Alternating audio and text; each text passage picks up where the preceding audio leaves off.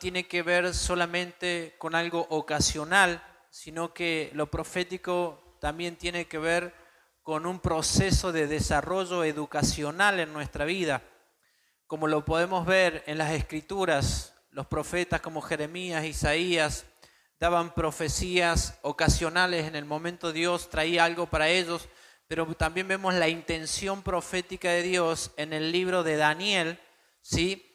Daniel es un profeta de Dios que Dios saca del el templo de Jerusalén y lo mete en el peor sistema que predominaba en ese mundo, que era Babilonia, ¿sí? Por eso la profecía no es algo ocasional, sino que es algo educacional. ¿sí? Tenemos que trabajar nosotros en entender esto.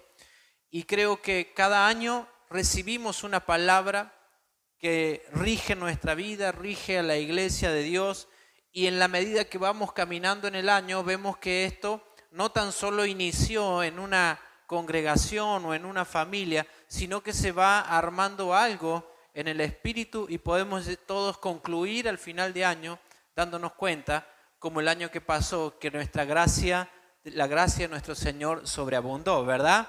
¿Cuántos vieron que la gracia de Dios en el 2019 sobreabundó? Y esa fue la palabra que rigió nuestra, nuestras casas en este año.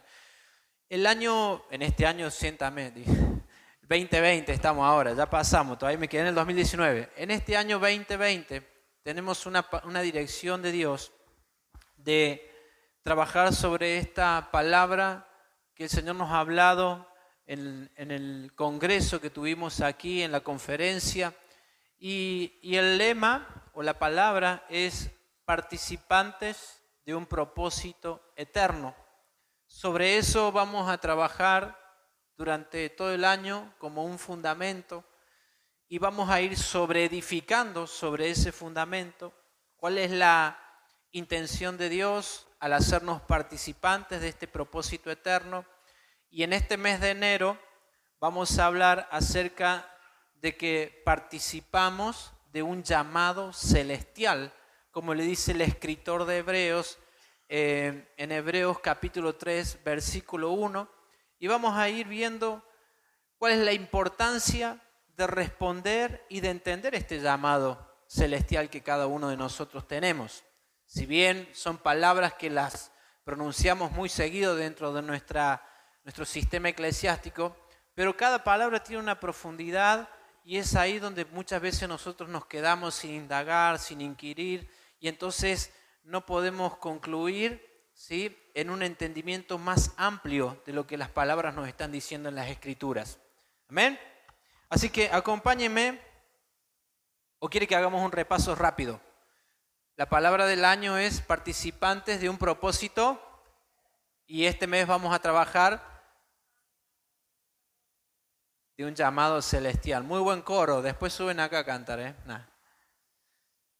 Hebreos 3, 1 dice lo siguiente, por tanto hermanos santos, participantes del llamamiento celestial, considerad al apóstol y sumo sacerdote de nuestra profesión, Cristo Jesús. Por tanto, hermanos santos, participantes del llamamiento celestial. ¿Quiénes son los hermanos santos?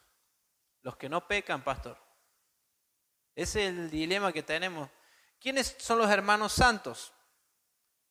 Todos, diga, todos. Decirle que está al lado tuyo, sos santo. Sos santo por medio de Cristo. Sos un participante de un llamamiento celestial. Sos un participante de un llamamiento celestial. Y el escritor dice, consideremos al apóstol y sumo sacerdote de nuestra profesión. Palabra que muchas veces no le hemos llevado el apunte. Profesión. Cuando hablamos de la palabra profesión, automáticamente a nuestra mente se nos viene alguna carrera universitaria, alguna alguna habilidad humana que nosotros podamos desarrollar para llevar adelante nuestra vida, nuestras casas. Pero aquí el apóstol está diciendo, y yo le, le digo apóstol, al apóstol Pablo no está dicho quién es, pero considero que es el apóstol Pablo, por lo que después vamos a leer, está diciendo que consideremos al sumo sacerdote de nuestra profesión. Es nuestra profesión el llamamiento celestial. Nosotros tenemos un llamamiento celestial y esa es nuestra profesión. Quizás sea usted tenga una profesión en esta vida natural, tangible que vivimos cada día, muy distinta, pero nuestra, nuestro fundamento de fe es que nuestra profesión es responder a un llamamiento celestial. Amén. Por eso Dios me ha llamado a algo, a los que anotan, y como primera medida tengo que definir qué es el llamado celestial que el escritor nos está proponiendo. Y para mí concuerda mucho más con que es el apóstol Pablo, porque él habla al rey de Agripa que no rechazó la visión celestial el día que fue confrontado por el Señor camino a Damasco. Usted después lo va a poder leer en Hechos 26, capítulo 26. Y, y me tengo que hacer esta pregunta, ¿a qué Dios me ha llamado? Porque Dios me llamó a algo. ¿Sí? Si nosotros pudiéramos en estos ámbitos tener un micrófono para que cada uno dé una, un entendimiento o, exprese lo que usted cree a qué Dios lo llamó, cada uno tendría una opinión diferente de lo que a Dios lo llamó, ¿verdad? A mí Dios me llamó a los niños, a mí Dios me llamó a las universidades, a mí Dios me llamó a los matrimonios, a mí Dios me llamó a los pobres, a mí Dios me llamó a, los, a las personas que tienen problemas de adicción y así diferentes cuestiones en nuestra vida interpretamos como el llamado de Dios. ¿Sí? Quédese tranquilo, que eso también es parte de todo lo que nosotros vamos a hacer. Pero no podemos ir más allá de lo que entendemos. Y la iglesia necesita avanzar en este año en el entendimiento. ¿Sí? Porque no tan solamente nuestro llamado va a concluir en algo natural, como el Señor me llamó para los niños. El Señor me llamó para tocar un instrumento en una congregación. El Señor me llamó a mi trabajo a predicarle a las personas. Sí, perfecto. Lo hemos escuchado muchísimas veces a esto. ¿Sí? Y creo que para poder testear el entendimiento de nuestro de nuestra comprensión de este llamado, es importante que podamos pensar por unos segundos cómo es que nosotros estamos orando. Porque la oración define el nivel de entendimiento de una persona. ¿Cómo estamos orando? ¿Qué decimos en nuestras oraciones? Señor, dame, ayúdame. Señor, te ruego por mi esposa, por mi esposo, por mi hijo. Señor, quiero salir de esta situación difícil. Son oraciones que tenemos, ¿no? Y estas oraciones van a definir el nivel de entendimiento que nosotros tenemos. Queremos muchas veces como hijo de Dios que transforme Él nuestra vida y eso nos va a demandar muchos cambios. Este año que pasó, eh, muchos hemos sido removidos y Dios nos ha pedido cambios y como que terminamos el 31 dando gracias a Dios por todo lo que Dios hizo, creyendo que este 2020 no va a pedir más nada. ¿Así o no? Su mente en un punto pensó, terminamos este 2019 que fue terrible, pero pudimos llegar al final del año y empezamos este 2020 creyendo que todo sería color de rosas. Así lo iniciamos, ¿no? Después de 12. Algunos dicen que sí, otros que no, depende del nivel de entendimiento que haya en esto. Hay un, un informe que estuve leyendo y, y nos va a ayudar a entender un poco más este llamado celestial, la participación celestial. Y es que cuando las personas recurren a los doctores, los doctores les dicen que tienen que dejar de comer, hoy estamos con esta luz o entendimiento en la vida natural de, poder comer bien, de tener una vida saludable, porque vemos que las enfermedades cada vez son más agresivas para las personas y, mucho de lo, que, de lo que vemos tiene que ver con lo que estamos comiendo.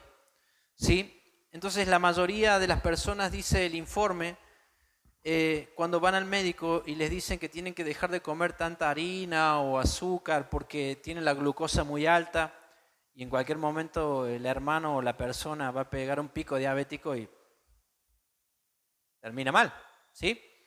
O le, dice el médico que tiene el colesterol muy alto y tiene que dejar de comer el asadito del domingo, la carnecita todos los días, ¿sí? Aunque hoy asado no es un problema que coma mucho porque está medio cara la cosa y entonces es más harina que asado hoy, ¿ah? ¿Sí o no?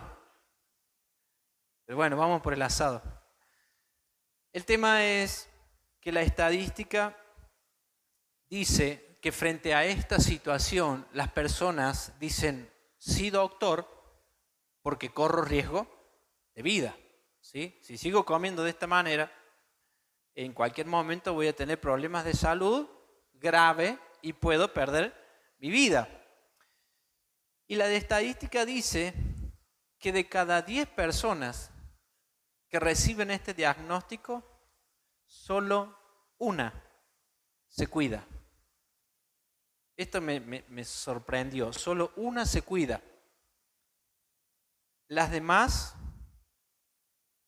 fallecen al cabo de uno o dos años. Grave. De cada diez personas que le dan un diagnóstico terminal por no cuidarse en la alimentación, solo una se cuida. Pero frente al doctor dijeron, sí, nos vamos a cuidar porque me puede ir mal. Pero dice que solo una. Fue sorprendente esto. ¿Por qué? ¿Y por qué? Esta es la pregunta. ¿Por qué? Porque a pesar de la gravedad del problema, no cambiaron. ¿Se da cuenta? A pesar de la gravedad, no cambia. ¿Por qué la persona a pesar de la gravedad no cambia? Porque no quiere.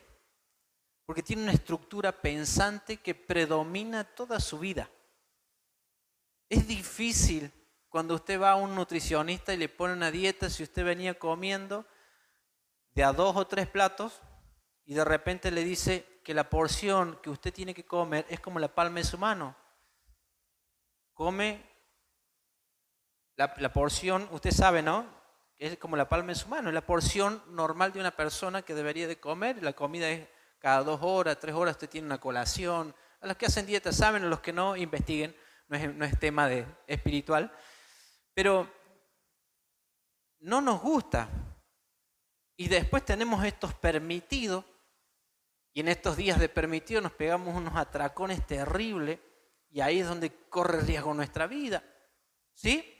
Esa es la naturaleza del hombre, esa es la estructura de pensamientos que predomina en nuestra vida.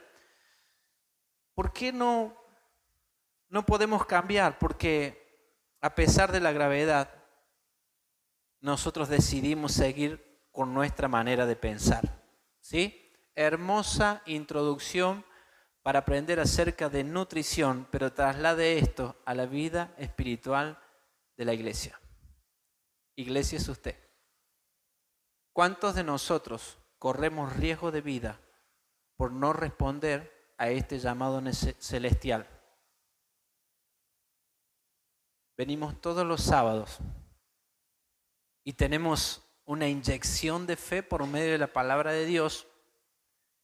Y es como que el Señor te dice, tenés que ordenar tu vida, porque en, medida, en la medida que vayas ordenando tu vida, ¿sí? vamos a poder salvar la casa, los hijos, las generaciones, y ustedes los que vienen escuchando el mensaje ya saben y consideran el llamado celestial que no tiene que ver con personas, sino con la vida de Cristo adentro de nosotros.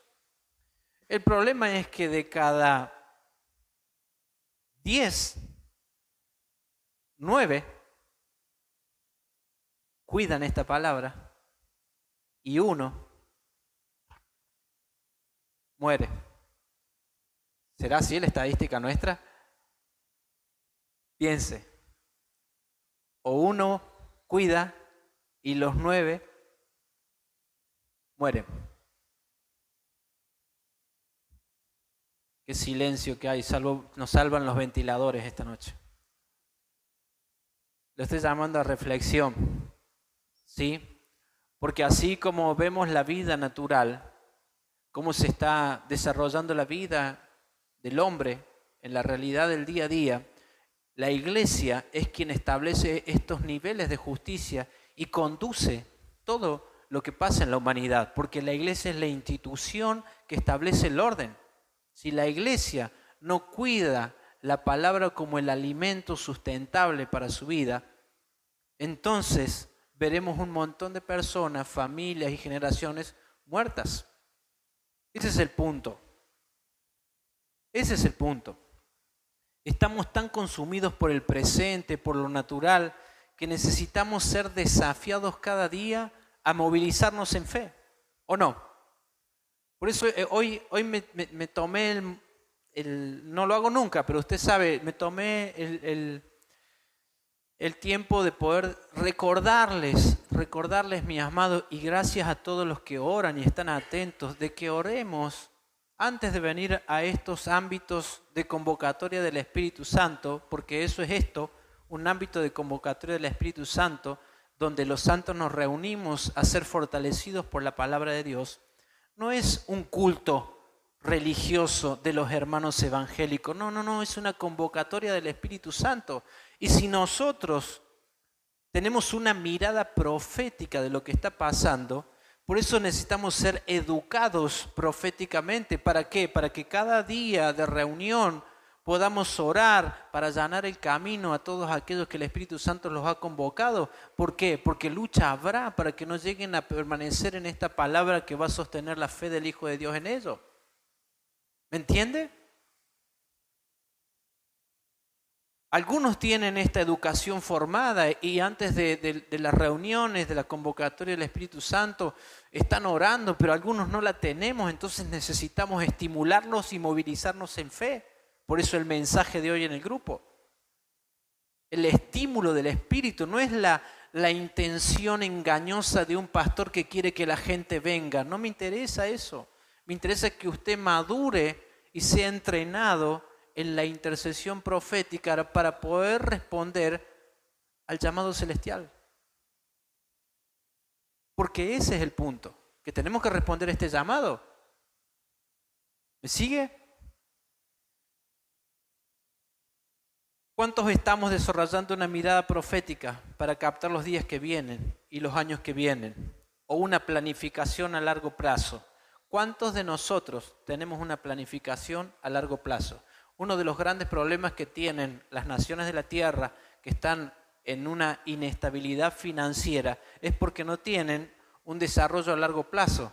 No hay una política de Estado que sostenga una nación ante el auge y las corrientes de este mundo.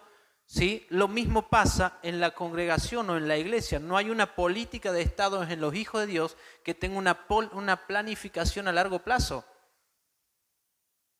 ¿La tenemos o no la tenemos? Piense. Y no estoy hablando de planificación natural, porque usted puede planificar de acá a 10 años tener una casa. Eso no hace, no hace falta ser tan espiritual para hacer eso. Podemos planificar de acá a 10 años tener un auto. Esa no es la planificación a largo plazo. La, la planificación a largo plazo, respondiendo al llamado celestial que nosotros tenemos, es cuánto de nosotros estamos resolviendo en el entendimiento de la vida de Cristo para dejar una generación más avanzada en el tiempo. ¿Qué estoy haciendo?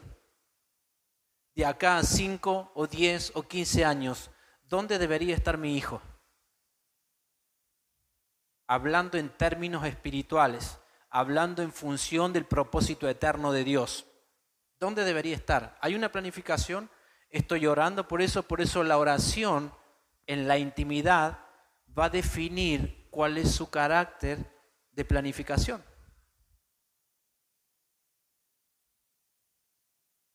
Yo en la intimidad oro para que mis hijos no sean estorbados, para que mis hijos no sean eh, eh, detenidos en el avance del Evangelio en su vida. hay situaciones difíciles, ellos viven un día a día mucho más agresivo que el que vivíamos nosotros cuando éramos niños.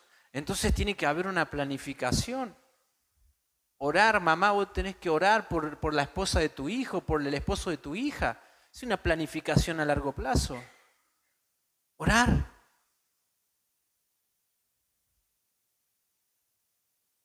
Si no, después volvemos para atrás. Hace un par de jueves dije que la tiranía de lo urgente predomina y es posponer lo más importante. ¿Qué es lo más importante para nuestra vida? Y eso va a determinar en dónde estamos parados. ¿Qué es lo más importante? La vida del Señor en nuestra casa, nuestro trabajo, nuestra casa, nuestro auto, nuestros problemas, mi esposo, mi esposa. No, la vida del Señor en nuestra casa. La vida del Señor en nuestra casa. Mí hice esta pregunta, ¿qué pasaría? si Dios nos quitara todo lo que nosotros tenemos, si quedáramos en la calle. Me preguntaba hoy a la siesta, ¿qué pasaría si quedamos en la calle? ¿O qué pasaría si de repente el Señor nos manda a otro lugar, como le he contado el testimonio a nosotros, y de repente de vivir bien en una casa con todos los lujos, con, con, con, con jacuzzi, tener un auto de alta gama y dinero todos los todos los días que no nos faltaba, de repente a vivir en una caja de zapatos, en un corse que se cae de pedazo. ¿Qué pasaría? Sí, lo recibo.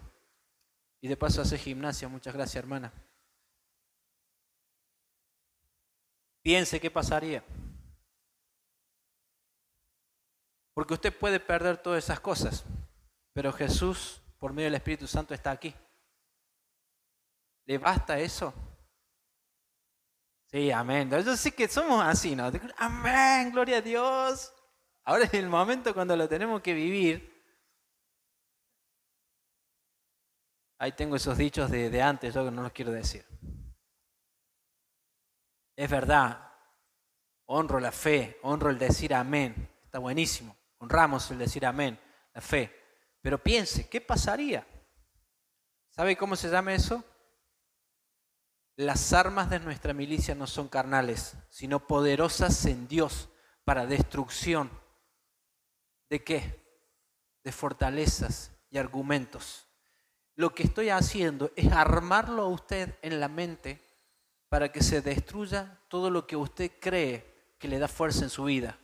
Que su casa, su familia, su esposo, su esposa, su economía, Nada de eso le da fortaleza. Solo a usted le basta la vida de Jesucristo en su corazón. Solo eso. Todo lo que usted tiene, familia, hijos, casa, auto, es la añadidura del gobierno de Dios en su vida. Ay, pastor, usted me está diciendo cada cosa. Yo no quiero perder nada, pastor. Quédese tranquilo que en este Evangelio hay que perder para ganar. ¿Sí?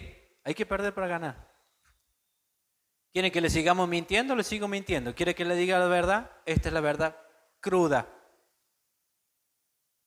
Esta es la verdad cruda. Pero necesitamos tener una política de Estado que pueda hacer que este Evangelio siga avanzando y soporte todos los golpes que trae las corrientes de este mundo. La escritura dice que nosotros no tenemos el espíritu de este mundo. Tenemos que el espíritu de Dios. ¿Cuál es el espíritu de este mundo? El espíritu de este mundo es el que se rige por los sentidos. Hoy me siento bien, mañana me siento mal, hoy perdí una cosa, no sigo mal Señor, Dios no me bendijo económicamente, dejo de ofrendar, dejo de dar los diezmos, Dios no me sana, entonces no voy más a la iglesia. El espíritu de este mundo la naturaleza adámica. No nos dio ese espíritu, sino el espíritu de Dios. Tenemos el Espíritu Santo. Y en eso, y acomodamos lo espiritual a lo espiritual. Acomodamos lo espiritual a lo espiritual.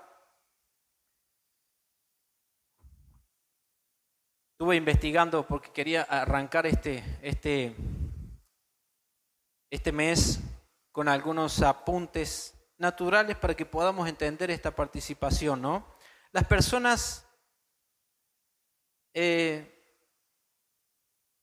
se hizo un, un estudio con psicólogos cristianos y este estudio se hizo en base a cuál es el común denominador en los cristianos que hacen terapia. Muchos de nosotros hacemos terapia. Los cristianos, los hijos de Dios, hacemos terapia. Parece que en otra era hubiera sido, somos gente, el diablo, viste, como que te metió ahí. Como estoy saliendo en vivo. Hice una terapia hace un poco, le confieso. Déjeme que termine de contarle porque ya me está juzgando en su mente. Una, una joven hermosa de la congregación que se está por recibir tuvo que hacer un trabajo para recibirse de psicóloga y me dice, pastor, eh, ¿puedo eh, preguntarle a usted este trabajo práctico? ¿Lo puedo hacer? Porque ella tenía que, entrevistar a una persona y se puede... Sí, le digo yo, el, tema es que te va a salir que estoy loco, ¿eh? te aviso que te va a salir que estoy loco. Te anticipo que te va a salir que estoy loco. Evidentemente sí. Salí medio como que estoy loco. Porque este Evangelio es locura para el que se pierde. ¿Me sigue? El tratamiento psicológico, el común denominador de los hijos de Dios que van a hacer terapia o ministración, que es parecido, solamente le cambiaron la palabra porque son cristianos, es ponerle una anestesia al dolor del momento. Todos quieren una anestesia para el dolor del momento. Cada vez que un psicólogo cristiano trata a un hermano de la iglesia, lo que la mayoría pide es quiero dejar de sufrir. O pare de sufrir. ¿Se acuerda de la pare de sufrir? Quiero dejar de sufrir. Es el común denominador. Y ese es el problema que estamos viviendo hoy como iglesia. ¿Por qué traigo esto a reflexión? Porque hay una urgencia de poder entender este llamado celestial en este 2020. De hecho, el 32% de la población mundial es católica, el 3% es evangélica y el 10% de esa población es judía. Quiere decir que el 55% no cree en Dios o cree en cualquier otra cosa. ¿Hay una urgencia o no hay una urgencia? Pero nosotros todavía estamos buscando dejar de sufrir cuando este Evangelio nos propone una vida de sufrimiento.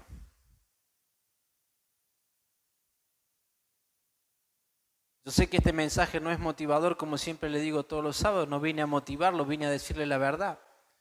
Pero necesitamos entender esto.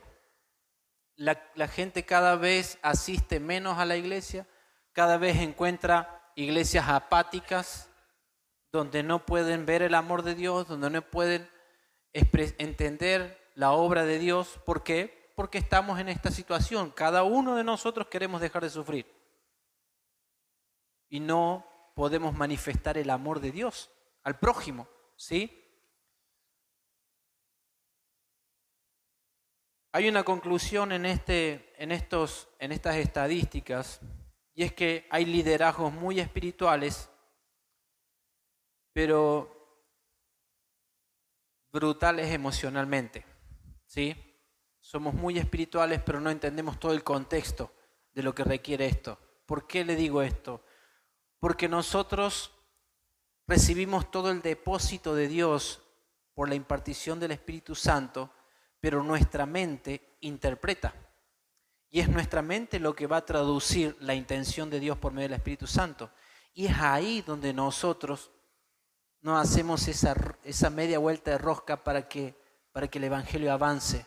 Porque somos espirituales, eso no lo negamos, pero nosotros con nuestra estructura pensante que predomina, muchas veces frenamos o distorsionamos el obrar del Espíritu Santo a través de nuestra vida.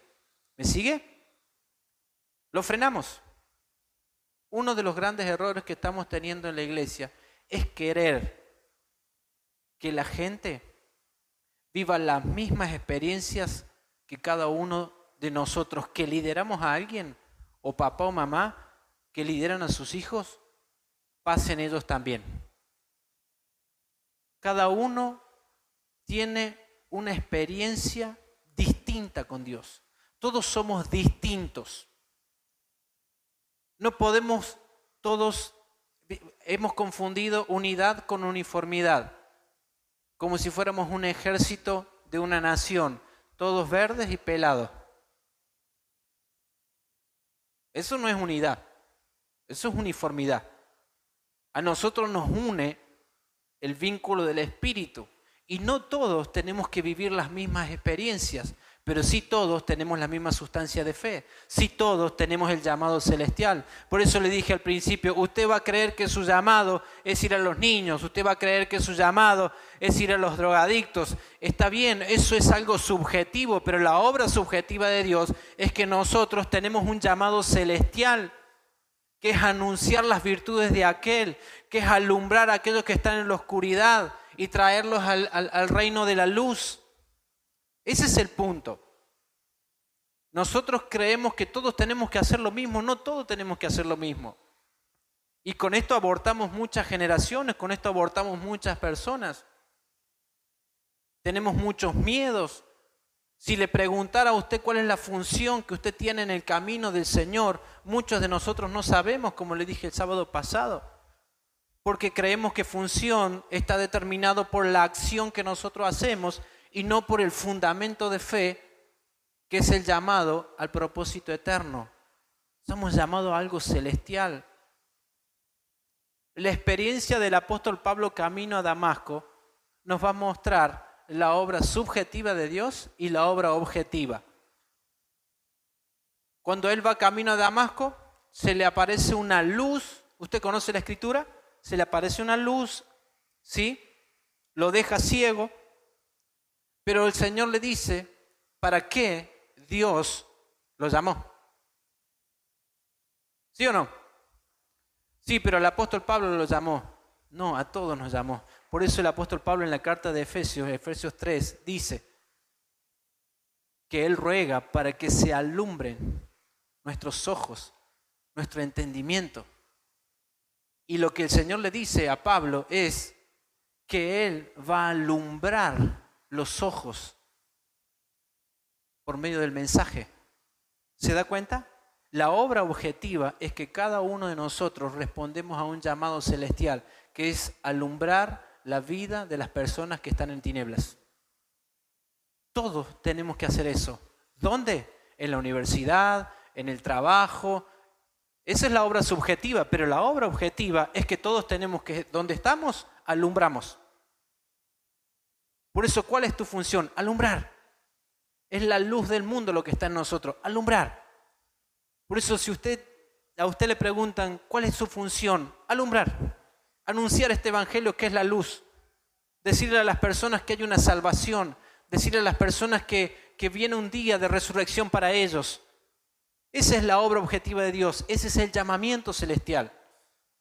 Algo celestial no es algo natural. Lo natural es lo que nosotros hacemos cada día.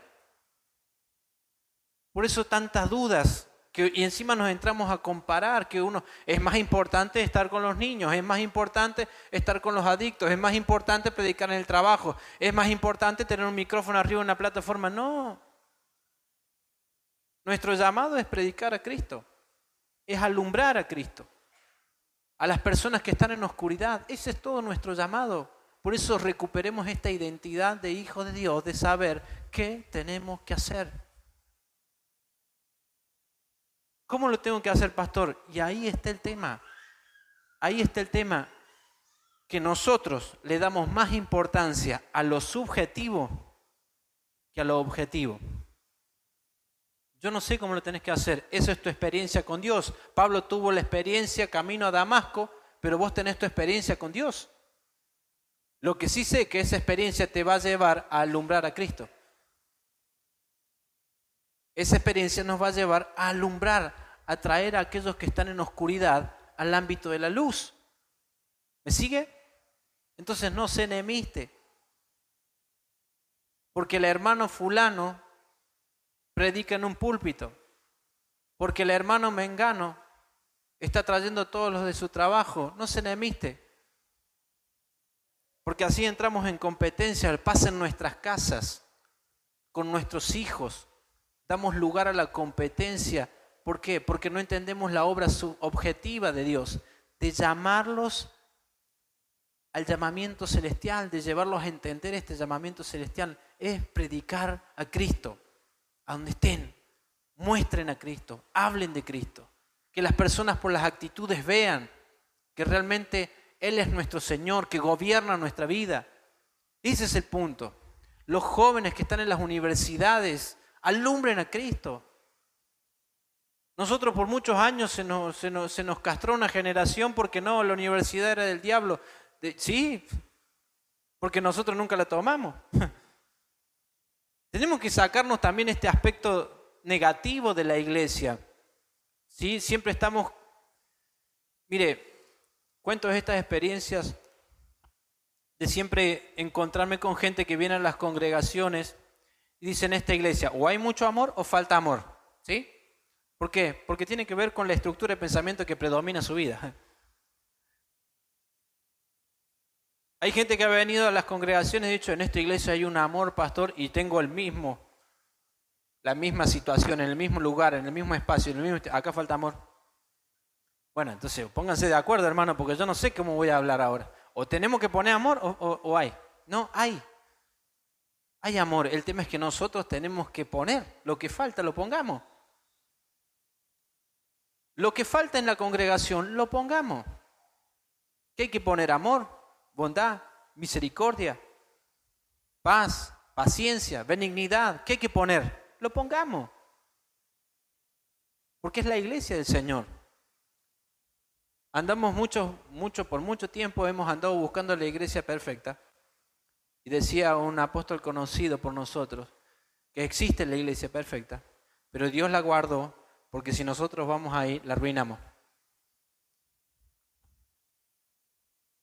No existe. Perfectas en términos de que todo tiene que ser armonía, en términos de nuestra alma. No, no. Acá nos vamos a pegar una limada terrible Acá no, no, no, no, nos va a gustar la cara del que está al lado nuestro, muchas veces nos van a contestar mal, muchas veces no.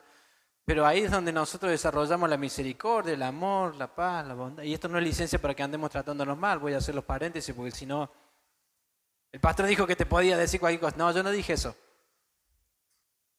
No dije eso. Ese es el punto. ¿Sí?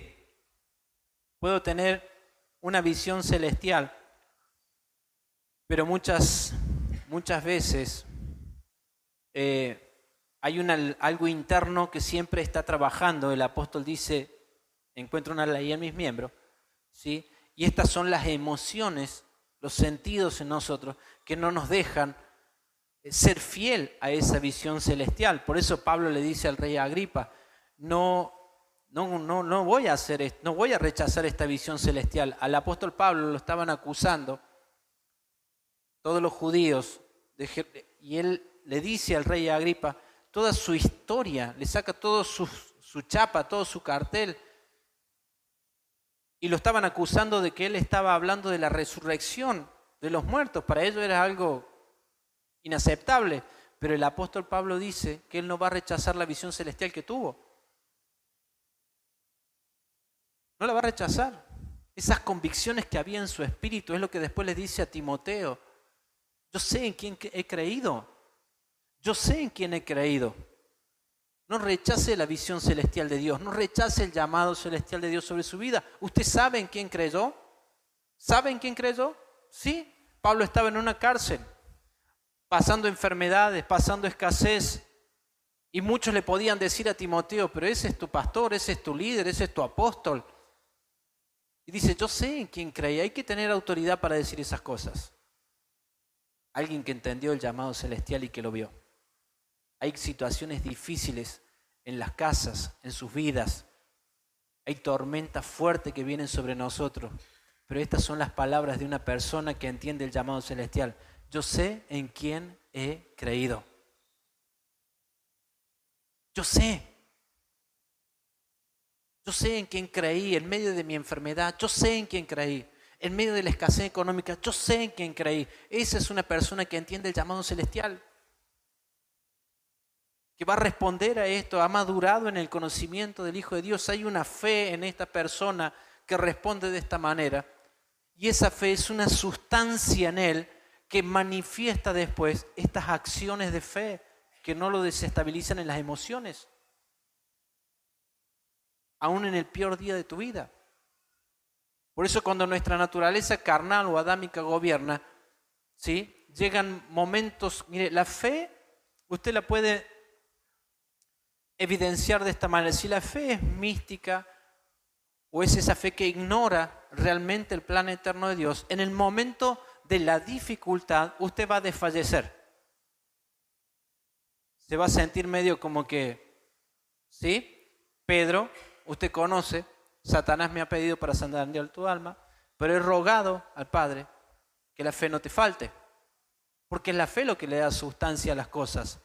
Lo objetivo es que hay fe que le va a dar vida a donde yo me mueva, en el trabajo, cuando todos me tratan mal, cuando todos están en contra mío.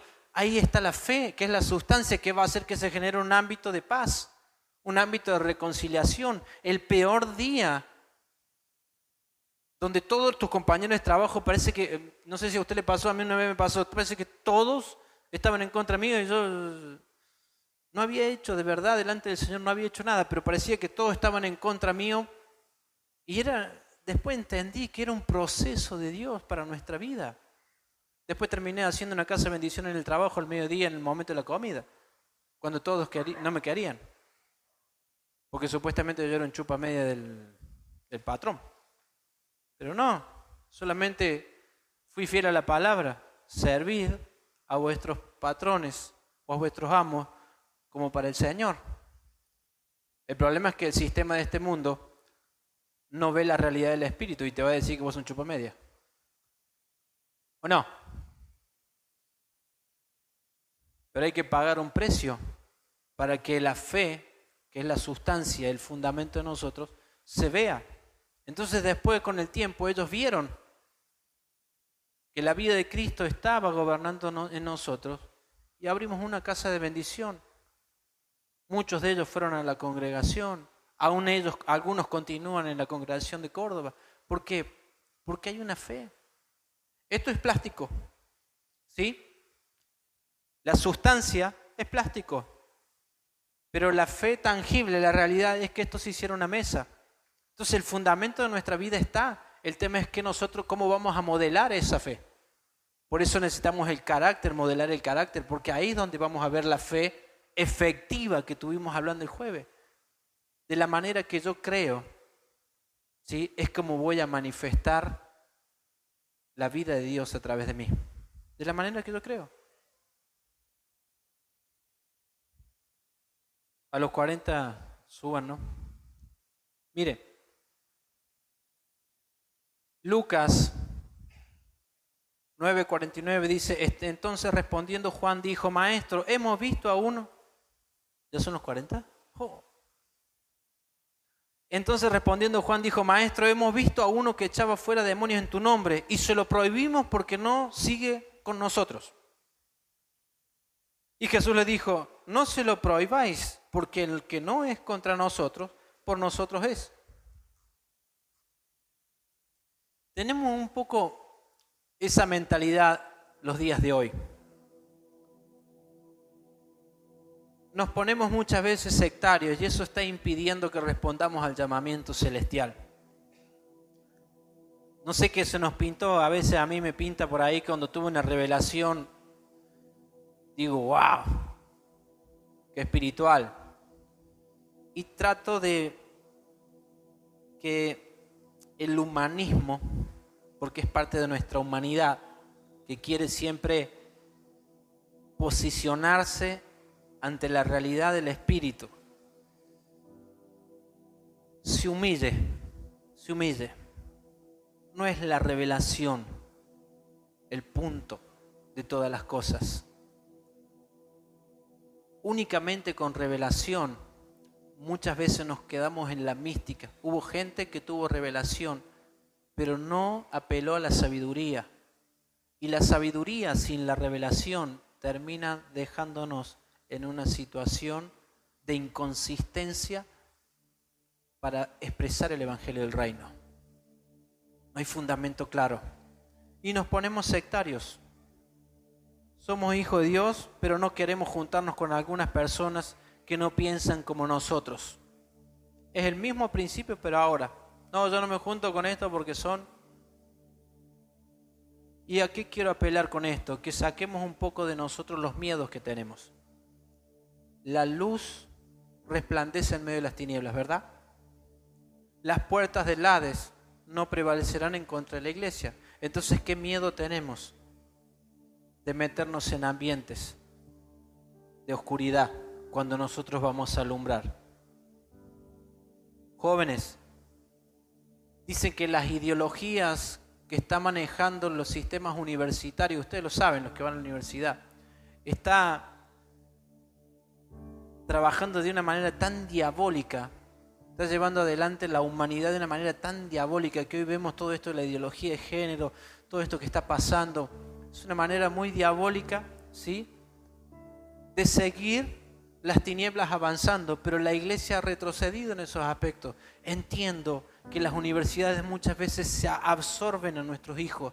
¿Por qué? Porque hay una responsabilidad grande en la casa proveerles a los hijos.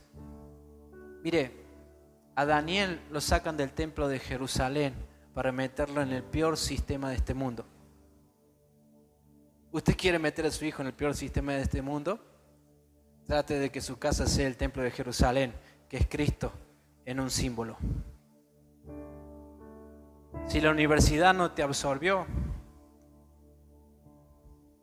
es porque Cristo fue fundamento. Hay formación de carácter que trabajar en nuestras casas mucho. Tenemos una deuda, tenemos un retraso mucho. Pero no puede absorbernos un sistema. Tampoco podemos manejarnos con miedo en estas cosas. No es que yo no lo voy a dejar a mi hijo. Mire, tenemos hijos para seguirlos secuestrando en nuestra familia, en nuestra casa, por miedos. Envíe a sus hijos. Envíelos. Ore, tiene herramientas. ¿Sabe por qué muchas veces tenemos la salvación en nuestra vida, pero no la podemos desarrollar? le pasó ese pensamiento por su mente, ¿por qué tengo la salvación y no la puedo desarrollar? Porque muchas veces estoy enfocado en lo que no puedo. Distracción. Se llama distracción. Nos distraemos. Antes de, orar y de clamar, tenemos la herramienta más poderosa de este mundo, la oración. La oración. Volvamos al origen de la oración. ¿Sabe cuál era el origen de la oración? ¿Sabe cuál era? Dios hablaba y Adán obedecía. Nosotros nuestras oraciones las hacemos fuera de tiempo, no entendiendo, porque no estamos entendiendo muchas veces si todavía estamos pidiendo, por eso es importante que sepamos qué es lo que nosotros tenemos para no estar pidiendo algo que tenemos. Pedimos cosas que tenemos. ¿Me, ¿Me, sigue? Pedimos cosas que tenemos, entonces nuestra oración está evidenciando realmente que no entiendo el llamado que yo tengo. Oremos. Señor, ¿a dónde? ¿Cuándo? ¿Cómo? ¿Para qué? Y Él nos hará saber todas las cosas. Él nos hará saber todas las cosas. En este tiempo, Él nos habló por medio de su Hijo, dice el escritor mismo de Hebreos. Nos habló por su Hijo, antes por los profetas y antes por la ley hoy nos habló por su Hijo. Su Hijo está en nosotros por medio del Espíritu Santo. Él habla y nosotros obedecemos. Entonces cuando eso es formado en una casa, El común denominador de la casa no es quiero dejar de sufrir. El común denominador en la casa es voy a sufrir por tu causa.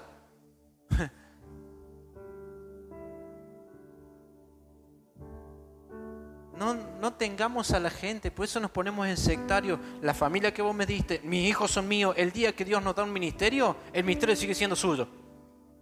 El día que Dios le da gente, la gente sigue siendo suya. No, no, no es así esto. Tenemos un llamado, ¿sí? A descubrir el misterio en las personas para gobernar en el reino de Dios, no para hacer lo que yo quiera. ¿Me sigue? El misterio está en ustedes. Descubrimos el misterio para que ustedes sean gobernables en función del plan eterno de Dios, no para mí. Ese fue el problema del hombre, que cree que puede gobernar a la gente. Usted no puede gobernar a nadie. Usted solamente es un administrador y un colaborador del Espíritu Santo. Es solo eso, es solo eso. Sea espiritual, a mí el único que me puede gobernar es el Espíritu Santo y mi esposa. Que ella queda bien. Pero yo tengo la última palabra en casa. Sí, mi amor.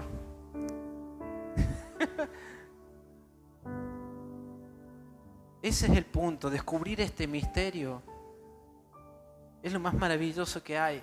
Poder ver que la gente tiene de Dios y ayudarlos a salir de situaciones difíciles. Eso es alumbrarlos. Eso es alumbrarlos. El apóstol dice que muchos tienen el entendimiento entenebrecido porque están cautivos en la mente. ¿Saben? La, la, la profesión de un hijo de Dios es liberarlo, liberarlo, traerlo a libertad de esa cautividad de la mente y decirle que Jesucristo lo ha hecho libre por la obra de la cruz es maravilloso, esa es la profesión de cada uno de nosotros. Eso es una locura, una vida loca.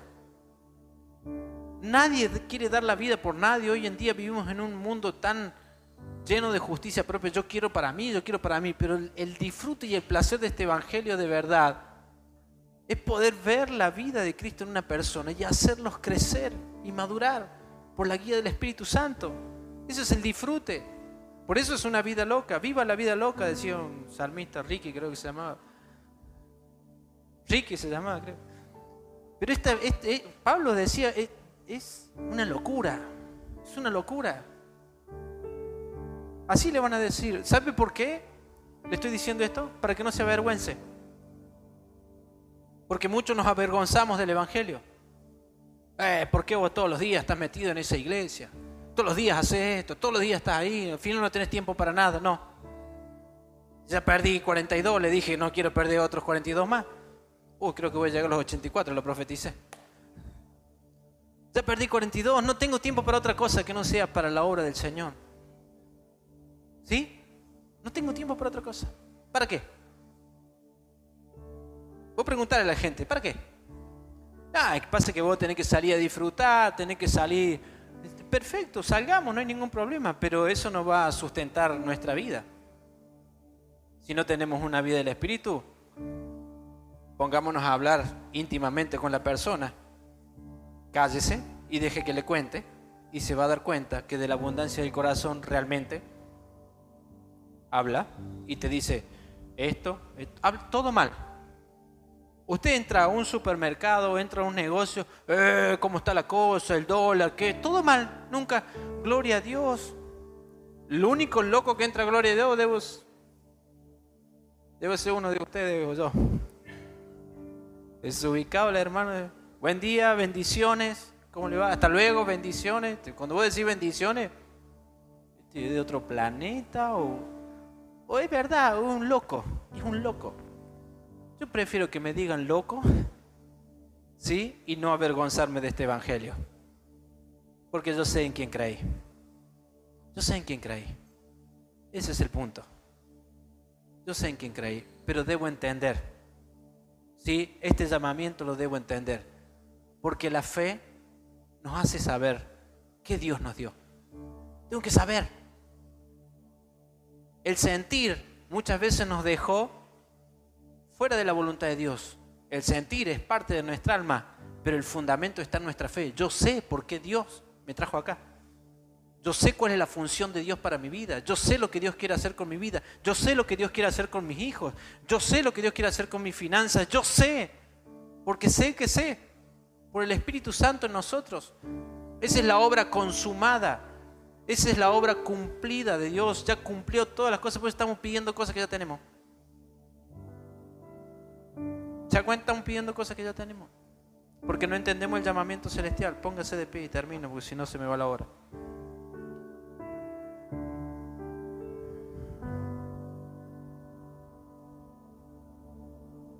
Aleluya.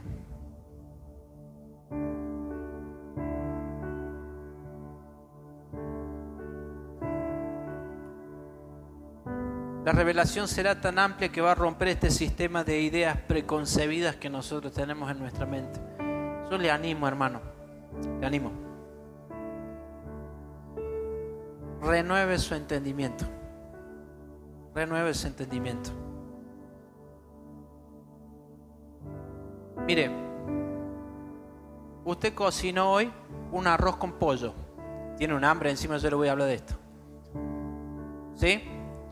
Y, si le pasa como me sabe pasar a mí, que en vez de que mi esposa me dice una taza, le meto tres tazas de arroz y se me hace una cosa así, le va a quedar el arroz con pollo para como cuatro días si son dos o tres en su casa. Si en mi caso no tanto, somos cinco y comen Ahora, usted no va a comer esta comida si le proponen otra comida fresca y nueva, ¿no? Tiene que ser muy glotón para comerse la nueva y la que quedó. ¿Sí o no? Bueno, renueve su entendimiento, es eso. Si no se quede con una comida vieja, trabaje la palabra, trabaje la palabra. Y no les, les mire, si pudiéramos entender estos dos aspectos de cuando Jesús es tentado en el desierto después de 40 días con Satanás, encontramos dos figuras. Una que conoce todas las escrituras. ¿Quién es? Satanás. Y el otro que es la misma palabra viva y eficaz, que es Cristo. Usted puede conocer toda la escritura. Toda. Satanás la conoce. Pero la vida misma.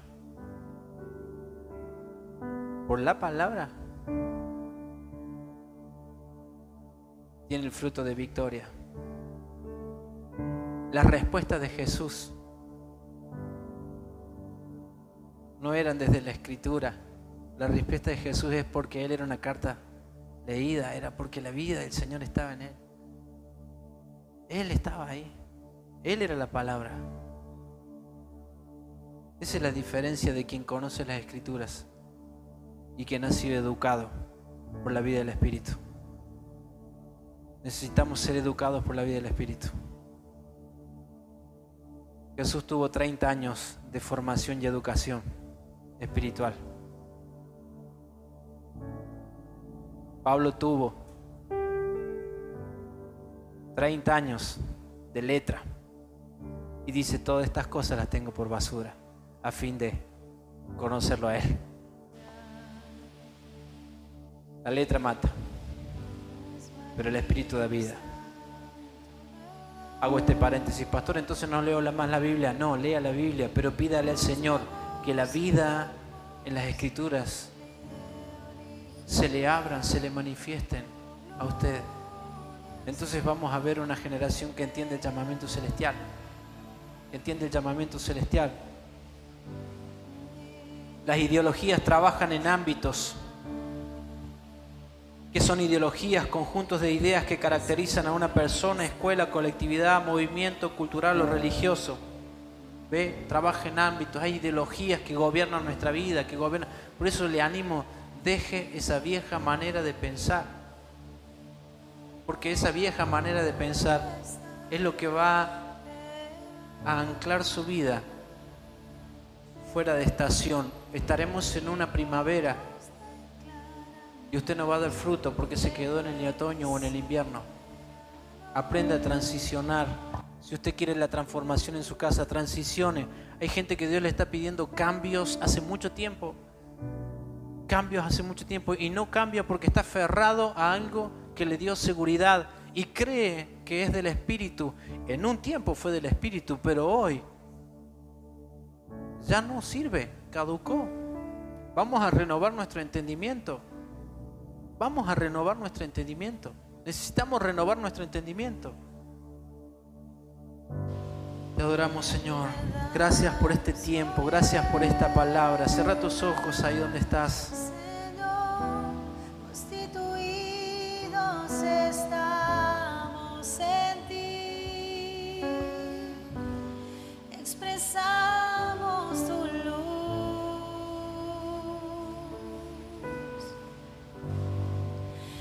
verdad nos conviene.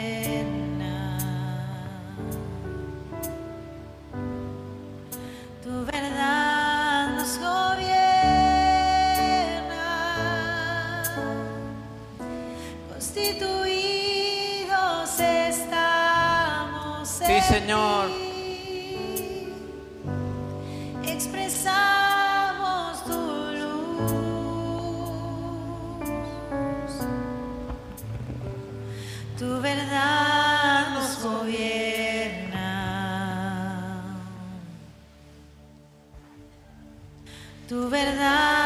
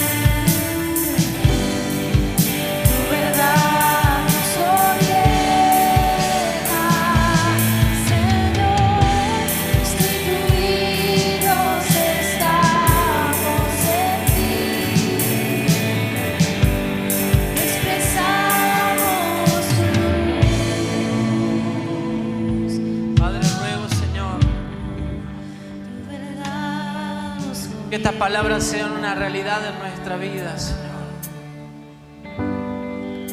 Tu verdad nos gobierna, constituidos estamos en ti, expresamos tu luz. Hechos 26, 18 dice. ¿Para qué? Esta es la pregunta. ¿Para qué, Señor, todo esto que estoy pasando, todo esto que estoy viviendo? Esa es la obra objetiva. ¿Para qué? ¿Para qué me hace sufrir estas cosas? ¿Para qué estoy pasando estos días difíciles donde parece que no, no avanza la cosa, Señor? ¿Para qué? No veo, Señor, hay veces que no veo. No veo tu vida, no veo tu realidad. Pablo estaba ciego. ¿Para qué? Y la respuesta de Dios es para que abras los ojos, para que se conviertan de las tinieblas a la luz y de la potestad de Satanás a Dios, para que reciban por la fe que es en mí perdón de pecados y herencia entre los santificados. ¿Para qué? ¿Para llenar una congregación? ¿Para que vivas en tu casa como la familia Ingal? No, ¿para qué? Para alumbrar, para alumbrar, para alumbrar, para alumbrar, para alumbrar. Ese es el llamamiento, para alumbrar dentro de las dificultades, dentro de los problemas. Cristo está obrando a través del Espíritu Santo. Porque si no, en algún punto vas a negar en tu mente la obra de Cristo y creer que fuiste vos. Nunca fuiste vos, fue el Señor en vos.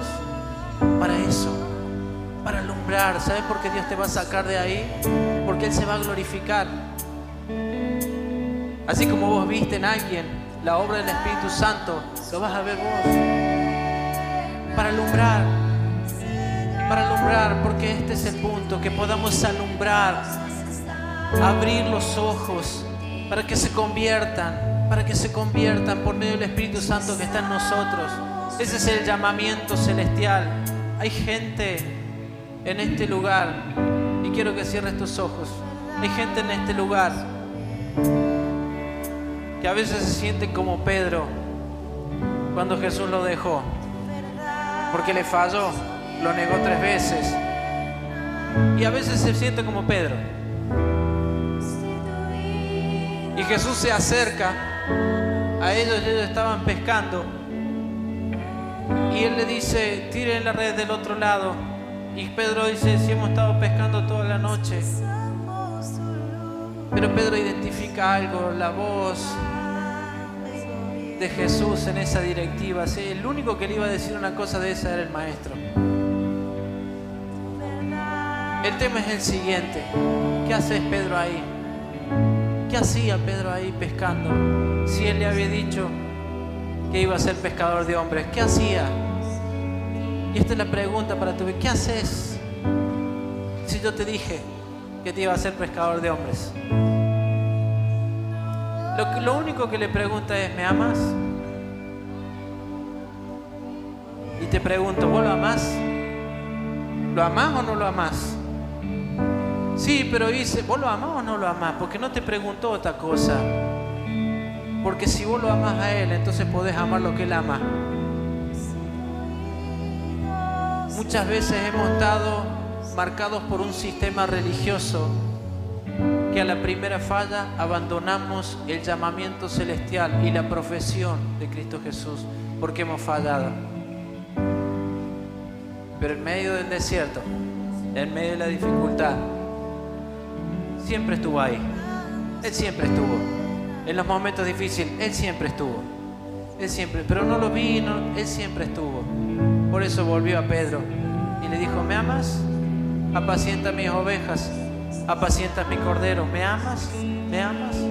Apacienta mis ovejas, apacienta mi cordero. El plan eterno de Dios se va a manifestar en todas las personas que comprendamos este amor de, Dios. Le damos gracias, Señor. Levanta tus manos, dale gracias a Dios por este tiempo. Honramos tu vida, Señor, y declaramos que veremos días de manifestación de tus hijos, Señor.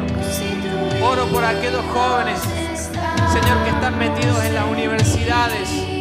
Padre, oro por aquellos que van a sus trabajos. Padre, creo que en esta semana, Señor, vamos a experimentar esta palabra viva en cada uno de los ámbitos donde nos movamos. No nos avergonzaremos de este Evangelio. No estamos declarando nada. No estamos diciendo algo que no ha sido determinado desde antes de la fundación del mundo. No estamos animándote en el alma. Estamos poniendo un fundamento de fe en tu espíritu por medio de esta palabra. Vamos a comenzar a creer que se está activando algo vos. Comenzá a clamar al Señor. Ruego, Señor, que la fe no falte. Ruego, Señor, que la fe no falte. Que tu palabra corra en los lugares donde nosotros nos movemos. Que tu palabra corra, Señor. Ahí donde tú nos has puesto, Señor. Sabiduría, revelación habrá. Palabra de ciencia.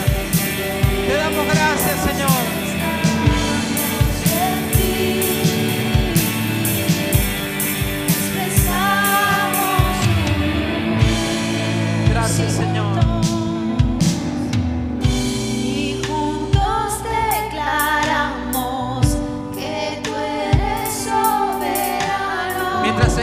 declarando esto, ¿por qué no pasás